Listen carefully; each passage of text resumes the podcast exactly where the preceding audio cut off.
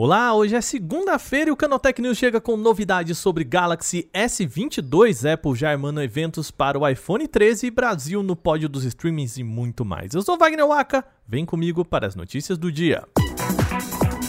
E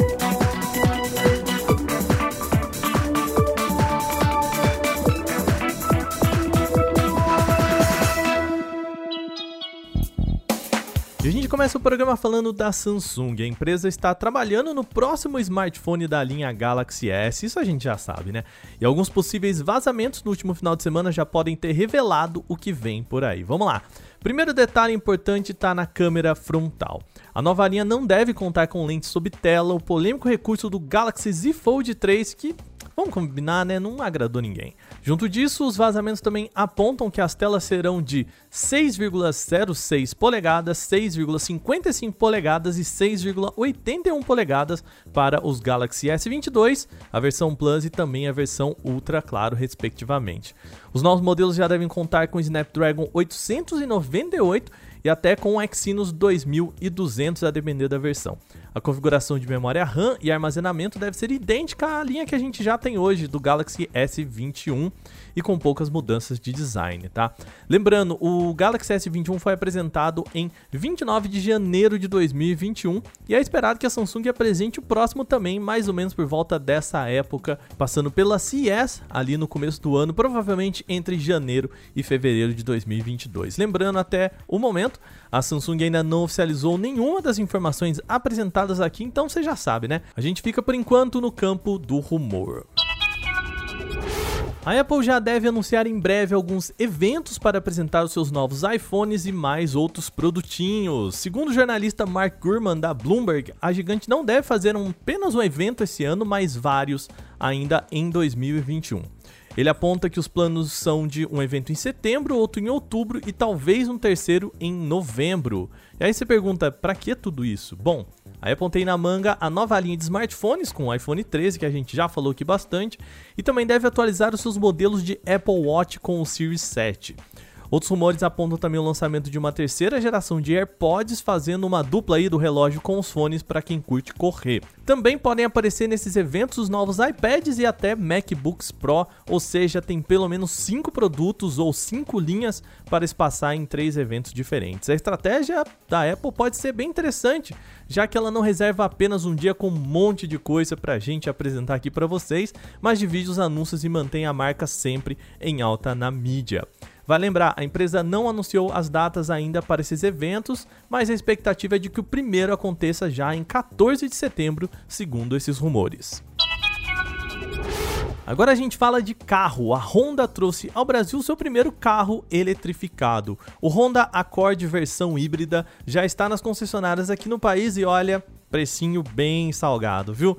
Segundo a Honda, o novo Accord é um carro híbrido que mais se aproxima de um elétrico no mercado nacional. Isso acontece porque o sedã faz com que os seus motores atuem nas suas melhores faixas energéticas, sempre privilegiando o menor consumo possível. E na prática, é como se o propulsor de gasolina só entrasse em ação na estrada, enquanto o de zero emissão elétrico atua apenas na cidade. Com esse funcionamento, o consumo é declarado pela Honda é de 17,6 km com litro na cidade e 17,1 km na estrada, sempre dentro dos dois modos de condução, o Econ e o Sport também permitindo escolher o nível de regeneração de energia em quatro níveis.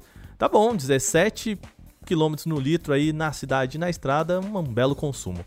Tanta tecnologia assim, contudo, tem o seu preço, tá? O modelo chega ao Brasil substituindo um acorde a combustão e sai pela bagatela de 300 mil reais. Segundo a empresa, em São Paulo e no Amazonas, o preço pode ser ainda maior.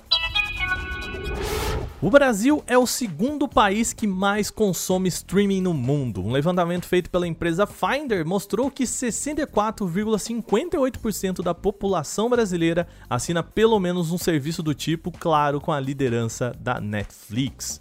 A média brasileira chama atenção principalmente porque está acima do índice global.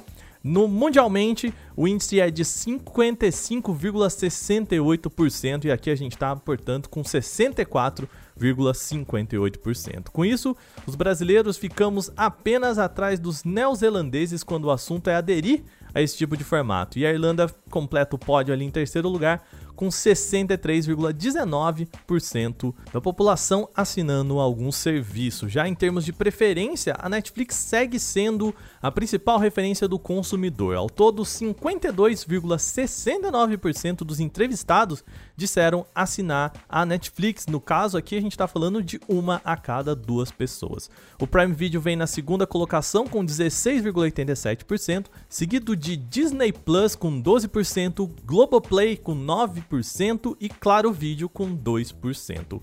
O HBO Max ainda não entrou nesse levantamento por ter sido lançado aqui apenas recentemente, tá bom? O levantamento completo está disponível lá em canaltech.com.br, entra lá que tem alguns números a mais. A Embraer realizou o primeiro voo de testes do seu avião com demonstrador elétrico. O modelo é adaptado e tem propulsor sem qualquer tipo de combustão fóssil. O projeto do avião elétrico é feito pela Embraer em parceria com as empresas de mobilidade WEG e EDP. Esse projeto de cooperação tecnológica utilizou um sistema de moto propulsor elétrico da WEG e um conjunto de baterias financiadas pela EDP que foram integradas a um EMB 203 Ipanema, um avião clássico aí. O voo tem um objetivo bem claro: testar se a adaptação é confiável, se a gente pode voar com o motor completamente elétrico. A empresa quer saber se o avião tem boas potências, desempenho, controle, gerenciamento térmico e segurança de operação. Mas até o momento ainda não tem divulgação das análises desse primeiro voo. Essa não é a primeira vez que a Embraer brinca com tecnologias do tipo, tá? Atualmente, ela mesma desenvolveu o veículo elétrico de decolagem vertical, que a gente também chama de carro voador. Vamos combinar? Um nome muito mais legal para esse veículo e a gente já comentou aqui no podcast também. Bom, a gente chega ao fim das notícias por hoje, mas antes de fechar, é sempre bom lembrar que vocês podem enviar comentários, sugestões e críticas sobre este programa para podcast canaltech.com.br. Manda o seu recado. Este episódio foi roteirizado, editado e apresentado por mim, Wagner Waka, com a coordenação de Patrícia Gnipper. O programa também contou com reportagens de Vitor Carvalho, Gustavo de Eliminácio, Felipe Ribeiro e Durval Ramos. A revisão de áudio é da Mari Capetinga. Agora a gente vai ficando por aqui nessa segunda. Uma boa noite. A gente volta amanhã com mais notícias. Até lá.